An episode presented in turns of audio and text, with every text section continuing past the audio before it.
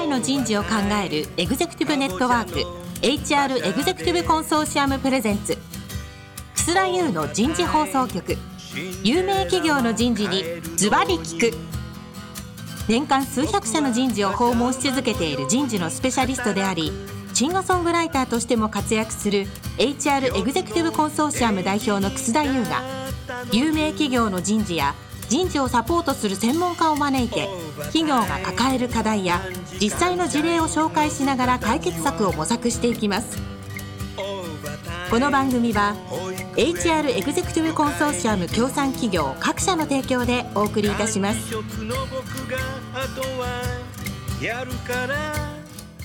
楠田優の人事放送局有名企業の人事にズバリ聞くパーソナリティの楠田です。えー、皆さん、お正月はどんなふうにお過ごしでしたでしょうか？私は毎年ね、年末年始に家族全員で、今家族10人いるんですけど、温泉に行くことになってるんですけども、2020年から全く温泉に行けなく、あ、2021年からか、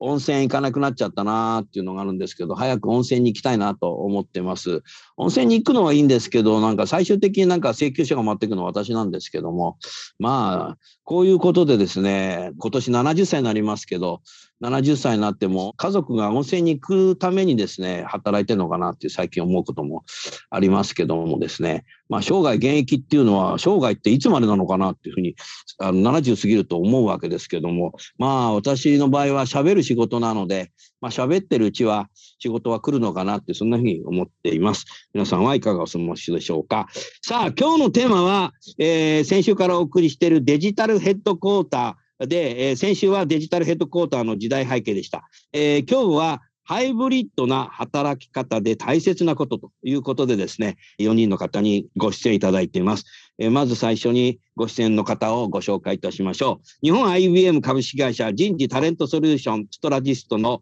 藤本明子さんです。藤本さん、今日もどうぞよろしくお願いします。よろしくお願いします。続きまして、株式会社メルカリ、 People and Culture D&I チームのマネージャー、張愛子さんです。張さんどうぞよろしくお願いします。よろしくお願いいたします。最後にもう一方、株式会社セールスフォースジャパンの Employee Success Vice President の鈴木正則さんです。鈴木さん、今週もどうぞよろしくお願いいたします。ぜひよろしくお願いいたします。さあ、藤本さん。はい。コロナになってさ、はい。この1年間で会社何回ぐらい行ったの？水天宮。うん、3回ぐらいかな。3回？はい。もう自分の机と椅子ないよ、きっと。あることをこの前確認してきました。確認して、心配で確認してきたの？はい、本当に？張さんは、私も同じく3回ぐらいです。ええー、それなんか法律で決まってんの？すごいなえー、3回なんだ。鈴木さんはいかがですか？私は最近週1回か2回は来るようにしてますね。はい。ということで、ハイブリッドな感じです。はい。さあ、今日はね、ハイブリッドな働き方で大切なことになります。まず最初は、藤本さん何か大切なことで少しお話しいただけないかな？個人的な意見でいいですよ。どうぞ。そうですね。あのー、やはり社員一人一人、まあ、自分もそうですけども、状況が違うので、このハイブリッドと言ってもいろんな働き方があると思うんですよね。そこに、あの、まあ、弊社の場合、パーソナライズっていうことをいつも言ってますけども、個人個人の状況に合ったハイブリッドな働き方というのがあって、それを会社として様々な環境整備、うん、IT も含めて、デジタル DX も含めて、で、支援をするっていうこと。ですので、まあ、制度面と IT の環境面と両方あるんだけれども、社員一人一人の状況をよく考えて、その働き方、まあ、もっと大きく言うと生き方みたいなことをサポートするというのが必要かなと思います。ありがとうございます。そうすると藤本さん、マネージャーが大変だね。そうですね。部下が様々な働き方するから、はい、そうですね。だからこそやっぱりマネージャーと社員の間のコミュニケーションっていうのがますます重要になってると思いますね。うん、部下のことをよく知らないとダメだね。そうですね。だからこういう画面を通じてでも、その人にどういう状況かということを確認し、理解をする。そしてサポートするっていうことでしょうか？うん。そうすると職場にみんな9時5時で働いてた時よりも、部下に対して考える時間っていうのが担保されてきたのかもしれないし、部下もマネージャーに対しての働き方っていうのを理解するようになってきたので、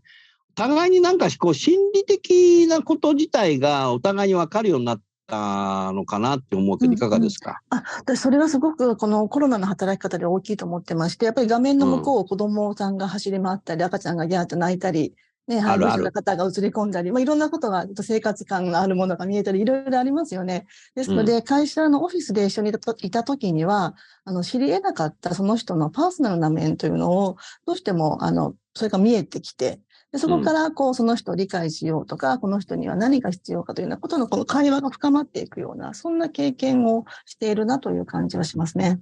うん、確かにそうだよね。やっぱり職場に9時5時で働いてるとさ、さあ、じゃあ会議やろうかって言うと、いや、もう、うん、あの、私フレックスで帰りますって、え、帰っちゃうのみたいな。そういうのあったじゃないですか。はい、だから、その部下がフレックスで帰ること自体も知らないマネージャーっていうのがあったわけだけども、うん、もうこういうなってくると、オンラインになってくるとさ、もうお互いのことを聞いとかないといけないし、ね、部下も上司には言っとかないといけない。今から迎えに行かなきゃいけないんで、はい、ちょっと先に失礼しますとか、そうだよねとかって言わなきゃいけないし。はい、絶対あるよね。はい。仕事がこう、生活の中の一つなんだっていうことがよくわかりますよね。あの、僕、人事リーダーズスクールっていうこのプロフューチャーがやっているスクールをずっとやって、今14期走ってんだけど、あの、セールスフォースの鈴木さんにも講師をしてもらっていてですね、グループミーティングやってる時面白いことがあったんですよ、鈴木さん。あれはね、20時ぐらいだったかな、19時半頃だったかな、なんか議論してる時に、3歳ぐらいの子供が入ってきちゃって、パパご飯よって入ってきちゃった。うん、でもこういうのありありなんだよね。うんうん、パパご飯よってご飯食べるのかと思ったら後で食べるからパパはっつってたからよかったなと思ったんだけど そこで食べ始めても面白い感じですね。面白い。そうだね。でもその3歳って本音と建前わかんないので、多分奥さんが言わしたのか、いつもそのご飯ができると子供がパパご飯よって言うようになってんのか、オンラインなんかやめてパパご飯食べようって言ったのか、いやそれはないと思うんだよな。だから無意識に言ってきたんだろうけど、こういう生活の中に仕事があるってっていう世界が始まったっていうことは、本当にマネージャーは部下に対して、お前、そんな息子とか入れるんじゃねえよとかって言ってる場合じゃないので、そういうのってのはやっぱり重要になってきたっていうことだよね。ハイブリッドでやるっていうことになるとね。うん。あの、一時ね、2020年頃に、アメリカでワークライフバランスからワークライフインテグレーションって言葉が少し出てきていて、生活の中で仕事するんだっていうのは盛んになんかセミナーとか多かったね。まああれから何年か経っちゃったんで最近なくなっちゃったんだけど、ワークライフバランスって会社か家かって感じだったじゃない。だからこれが鈴木さん、概念も日本も変わりそうだね。ワークライフインテグレーションというふうに。なんか、その、よくよく考えれば、その家庭で何かが起きた時っていうのは、その仕事に当然影響するわけですし、まあ、仕事で何か起きたら、まあまあ家庭に影響するわけなので、まあもともと本当は分かれてなかったものだと思うんですよね。ただその通勤とか、その働き方の選択肢がないことによって、やっぱりそれがこう非常にこうクリアにこう区切られているような感覚を持っていた。実はそんなに区切られてないものだったと思うんですけど、まあそういう意味ではね、その自己実現っていうことを考えても、やっぱり自分の家庭で何があるかとか、どうありたいか、どういう人でありたいかみたいなことって、やっぱり重要だと思うんですよね、企業にとってね。だから、時代背景としては、なんかそこが、あの、テクノロジーっていうのがあるんですけど、社会の要請としても、やっぱりそういう個人って何を大切に生きていきたいんだろうかみたいなことがすごく求められてる時代背景あるんじゃないのかなと思ってるんですよね。なので、今回のこのコロナで、それがいろいろ見える化されたことは、なんか非常にプラスなんじゃないかなと個人的には思いますね。うん。あのー、そもそもデジタル HQ というのは、先ほどの人事リーダーズスクールの講義で、今日のね、セールスフォースの鈴木さんが講義の中でおっしゃったことなんですよ。で、今回の今日のね、テーマで、そのハイブリッドっていう形で、デジタルに触れれば触れるほど、え、アナログの大切さっていうのが働いてる人っていうのが感じてくるんだっていうことで、私たち人事もそのアナログのことっていうのも、これからいろいろね、企画運用とか、なんかそういうことサポートしたり、承認したりすること自体っていうのも必要になってきたんだろうなと思うな。鈴木さんさ、あの、あなたがデジタル地球の話したときに、いわゆる我々が小学校の時にや行った林間学校とか臨海学校の時ってなんかあの、キャンプファイヤーとやるじゃない。あれをやるんだみたいな話してたじゃない。はい。しかもあなたの話は、あの、スマホを電源切って封筒に入れてロッカーに入れてって言ってたけど、そこまでやるかどうかわかんないけども。これ結構重要だよね。キャンプファイヤーやるってさ、あれ聞いたときさ、やっぱり生身の人間同士で語る。うんそれも炎の前で語る。うんデジタル全くないみたいなさ。その世界って人間求め始めてんじゃないかなと思ったけど、杉さんどうですか？なんかこう、テクノロジーがどんどん進むことによって、まあ便利になっていて、まあ24時間ある意味そのテクノロジーとつながって生きていくっていうことは非常にあの効率的で便利でいいんですけど、まあそこがこう進めば進むほど、こう、なんか人間らしさだとか、人と人とのつながりだとか、まあコミュニティみたいなものの、まあ重要性がすごく増しているなっていうふうに思っていて、我々ですね、サンフランシスコの郊外に、まあ、セールスフォース牧場なるものをですね、えっ、と、牧場？牧場という、まあ、 ranch という牧場なんですけど、牛がいるの？実際いるかどうかちょっといないと思うんですけど、あの、表現はそうなってますっていうことで、ええまあ、サンタクルーズかな？えっと、サンフランシスコから車で4、50分先のところに。そうだね、サンタクルーズそうだね。あの、もう林の中に、えーそういう、まあ、いわゆる研修施設ですよね。っていうものを作っていて、まあ、80年代、90年代のグローバル企業の、まあ、リーダーシップ研修っていうのは、えーまあ、戦略思考であるとか、えーまあ、リーダーシップ開発であるとかですね。こう、どちらかというとスキル系によってる、まあもちろん自己認識っていう側面はあるんですけど、スキル系によってる部分すごく多かったんですけど、まあ我々が今そこで試みてることっていうのは、今、えー、楠田さんおっしゃったようにですね、テクノロジーを、まあ、携帯だったり、PC だったりの全部その封筒に入れて、ロッカーに入れてですね、えそこで、まあ、新入社社員研修みたいなものもそうかもしれないし、まあ、リーダーが集まる、え研修みたいなものもそうかもしれないんですけど、まあ、集まってですね、それこそ2日間、3日間、自分っていうのは今までどういう経験をしてきて、どういう人なんだろうっていうことを認識するっていうことと、お互い同じチームメンバーとして、こう、つながりを構築するっていうことで、えーまあ、自然をこう散策したりだとか、まあ、キャンプファイヤーみたいな感じで火の周りで、えーまあ、語り合ったりとか、そういうものがすごく大切になってきてるっていうふうに私自身も感じていて、えー草田さんも以前おっしゃっていたと思うんですけど、まあ、いわゆる禅の研修だとか、まあ、瞑想系であるとか、まあ、山に行って何かするであるとか、うんえーそういう意味では、その、インターネットのところからちょっと離れて、リアルに、えーつながるっていうのを、まあ、いかに構築していくのかっていうのは、これからの人事にとってすごく求められてくるんじゃないのかなっていうふうに思います。鈴木さんありがとうございます。昨年はあなたも昔いた会社、クロトンビルがなくなりました。今はクロトンビルが牧場に変わりました。こういうことですね。そうですね。研修施設のあり方がちょっと変わってきてるのかなと。まあ、二つの研修施設とも、まあ、カルチャーだったり価値観みたいなものを組織に浸透させるっていうことではあると思うんですけど、そこでの使われ方、えっ、と、意味合いみたいなものっていうのは大きくシフトしてる感じがしますね。考えてみたらさ、キャンプファイヤーの中で炎がこう燃える中でさ、鈴木さんさ、僕のパーパスはさ、人事の背中をこう押すことなんだよ。鈴木さんは何なのみたいな話ってさ、なんかチャットでやるよりさ、語った方が重みがあるよな。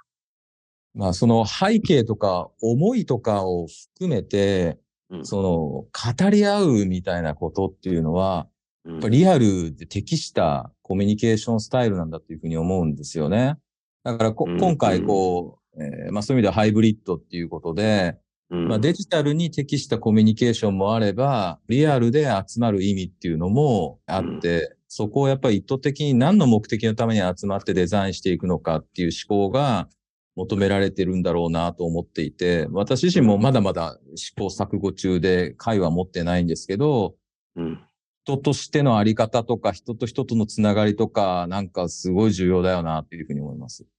うんあの、ウォーターホール的にやるとこういう会を求めなきゃいけないんだけど、こんなもんアジャールでトライアンドエラーなんで、じゃあキャンプファイヤーやってみればわかるよってことですよ、多分。うん。そうだね、多分ね。なるほどな。やっぱり、藤本さんね、面白いのが、去年ね、はい夏から秋にかけて、日本の大企業が、高野山でうん、事業部長みんな集まって、当然スマホ、電源切ってはい。語ってたっていうのを聞いたね。うん。それからね、秋にはね、能登半島でみんなで議論するっていうのが、だからさ、こうデジタル社会になってくるとさ、そういうのが復活してるんだよね。うんそれからね、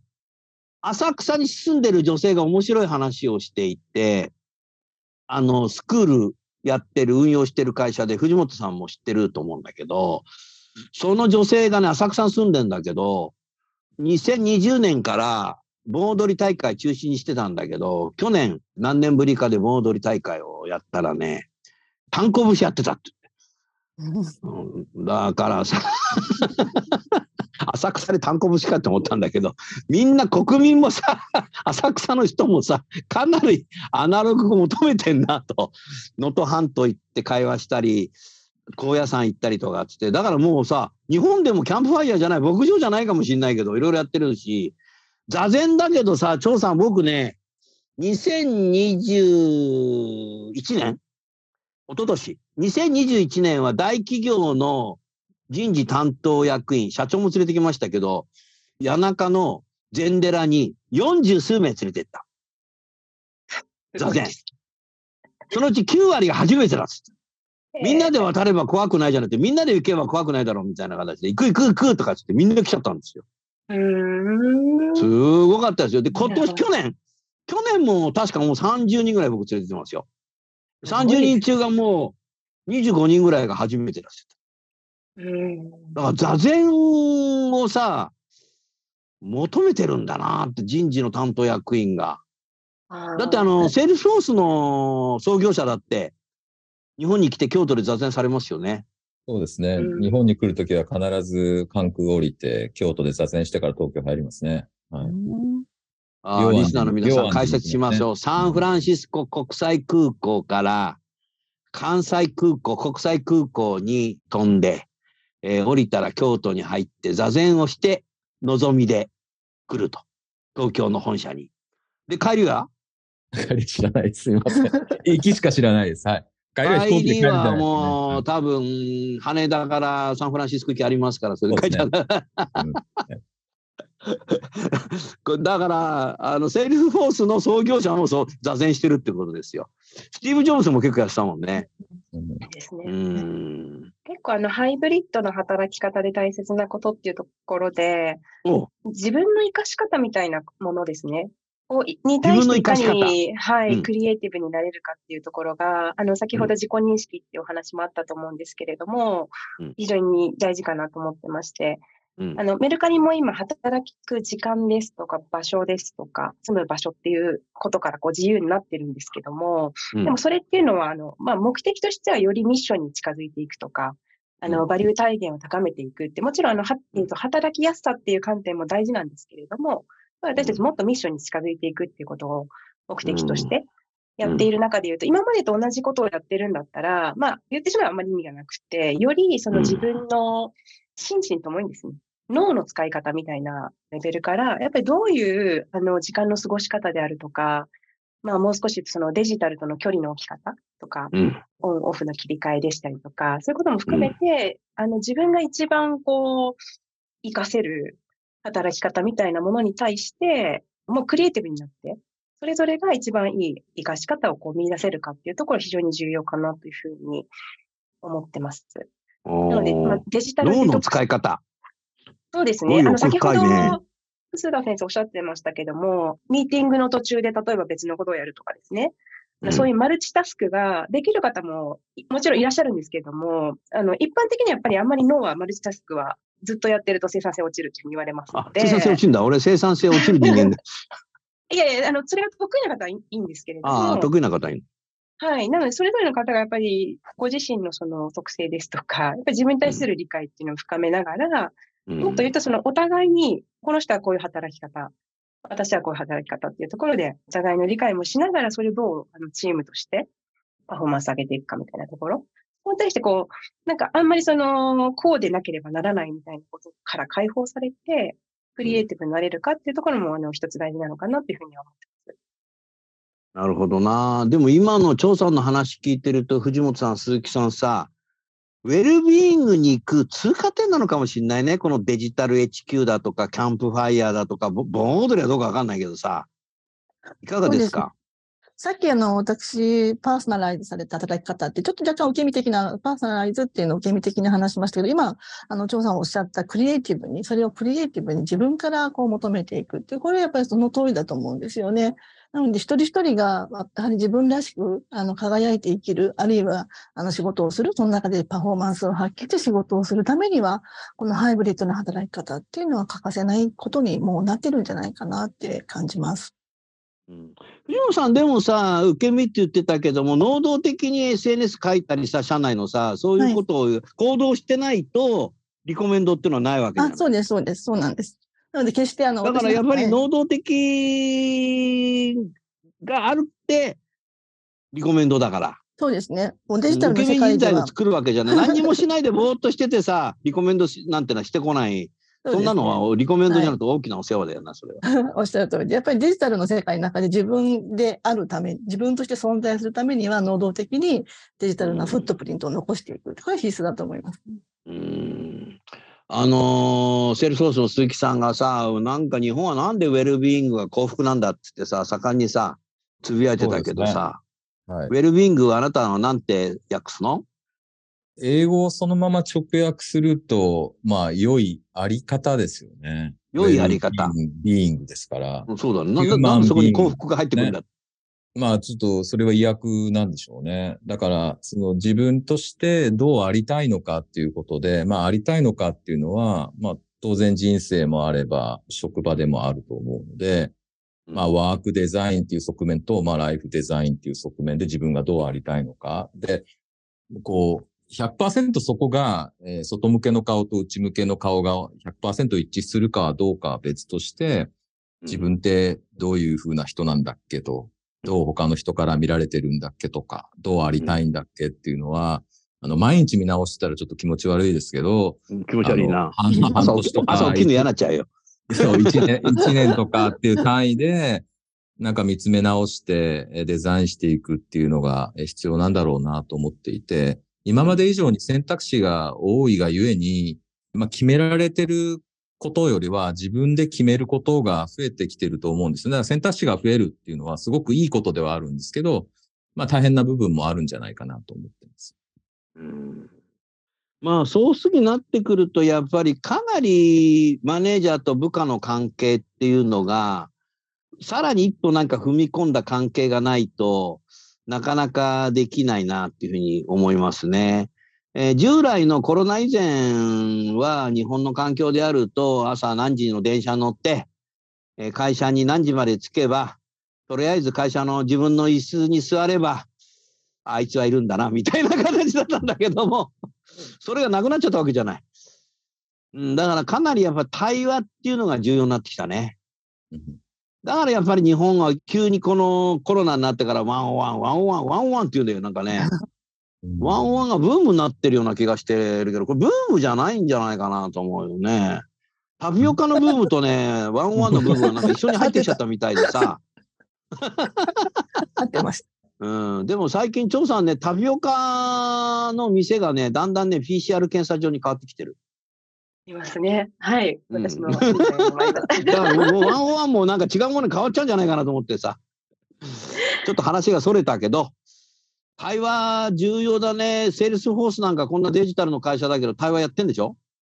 そうですね。なので、あの、年4回は最低ですね。まあ、年初に関しては目標の会話をしてくださいねと。で、まあ、その次は、えっと、自分のキャリアゴールの会話をしてくださいねと。その次の四半期に関しては、まあ、年初に立てた目標がどうなのかっていうことと、最後は、えっと、それをクローズするっていうですね。通常のワンオンワンで、皆さんいろいろお話しされてるんですけど、やっぱ進捗管理みたいになっちゃうんですよね、どうしてもね。task oriented な感じになってしまうので。やったのやらなかったの？行くの行かないの？みたいなね。そうそう、数字行くの行かないのっていう話になってしまうので、まあこのタスクやったのやってないの？みたいな話じゃないですか。でやっぱりこう、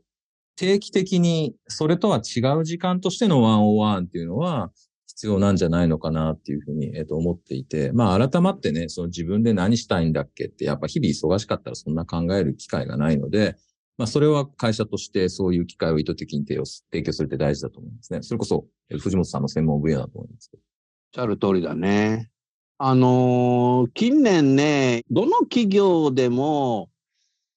マンツーディスプレイだけで仕事が完結しちゃう職種って増えてるんですよね。うん。うんだからエンジニアもそうなんだろうけども、おはようも言わないで、お先に失礼しますも言わないでさ、無言で仕事をして、完結して、あの、パフォーマンスも上がっちゃう職種っていうのも増えてきてるので、あえてやっぱ人間らしさするっていうのは、口頭のコミュニケーション、ダイアログだな、特に。対話は絶対僕ら必要だと思うな。うんあえて人事がそこをやっぱり作っていくってことをやらないと、だんだん張さんさ、もう喋らないで仕事ばっかやってる人がさ、最後に喋れることってさ、二つしかないと思うんだよね。アレクサと OK、Google しか言えなくなっちゃう。極端だけど、はい、はい。この二つ言えば答えが出るぞ、みたいな。いや、うんあるあるですよね、それね。だから。あれあなんかテレるのなんかテレビに向かって、なんかこう、OK、Google とか Alexa とか言ってるとこありますよね。テレビ動かない、変わらないのに。ああ、しまったしまった。YouTube 見てない。もうそれはなんか違う病気に走ってるよ。あれ、止まらないみたいな。結構あのーまあデジタルヘッドクォーターとかその二次元の世界になっていて、二次元の世界であのあらゆるものを言語化してテキストベースでやっていくっていう、そのことの効能ってものすごく大きいんですけど、同時にやっぱりなんていうんですか、その三次元の時にあった空気の振動を通して伝わるようなものっていうのはうん。失われるっていうことを、あの、うん。ちょっとどこかで認識しておく必要がある。まあ、その匂いであるとか、うん。な excitement みたいな、その非言語なものっていうところですよね。だからこそ、うん。その三次元の重要性といいますか、先ほど牧場みたいなお話もありましたけれども、うん。あの、オフィスを、じゃあこの時代にどうするのか、どう再定義するのかっていう話も、あの、リアルな三次元という意味であると思いますし、あとあの、まあ、個人的には、あの、メタバースのような、あの、デジタル上のその三次元みたいな、あの、世界っていうのも、どうなっていくのかなっていうのは、あの、弊社ではまだ、まだまだこれからなんですけれども、うあのん非常にそういう意味でも興味があるところです。なんかすごい可能性を感じますよね。可能性感じるね。はいでもなんかメタバース牧場には行きたくねえな。草入ってねえじゃねえかみたいな。面白いね、この議論ね。ねうん。うんありがとうございました。来週は組織横断的、企業横断的なコミュニケーションについてですね、皆さんにお話を聞きたいと思います。えーゲストの方をご紹介して番組を終わりましょう。日本 IBM の藤本さん、メルカリの張さん、それから、えー、セールスフォースジャパンの鈴木さん、今週もどうもありがとうございました。ありがとうございました。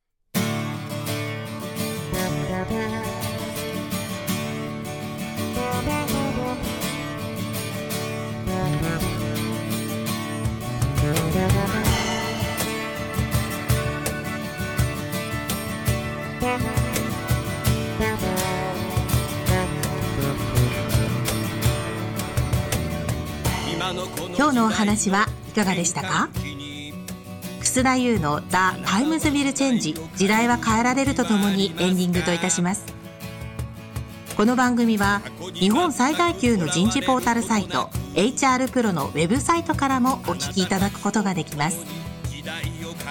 HR エグゼクティブコンソーシアムでは月例勉強会や分科会などを通して人事エグゼクティブの方々の共通の人事課題に関する本音の議論の場を提供しています。ご興味がある方はぜひウェブサイトをご覧ください。この番組は HR エグゼクティブコンソーシアム協賛企業各社の提供でお送りいたしました。楠田優の人事放送局有名企業の人事にズバリ聞く。それでは来週もお楽しみに。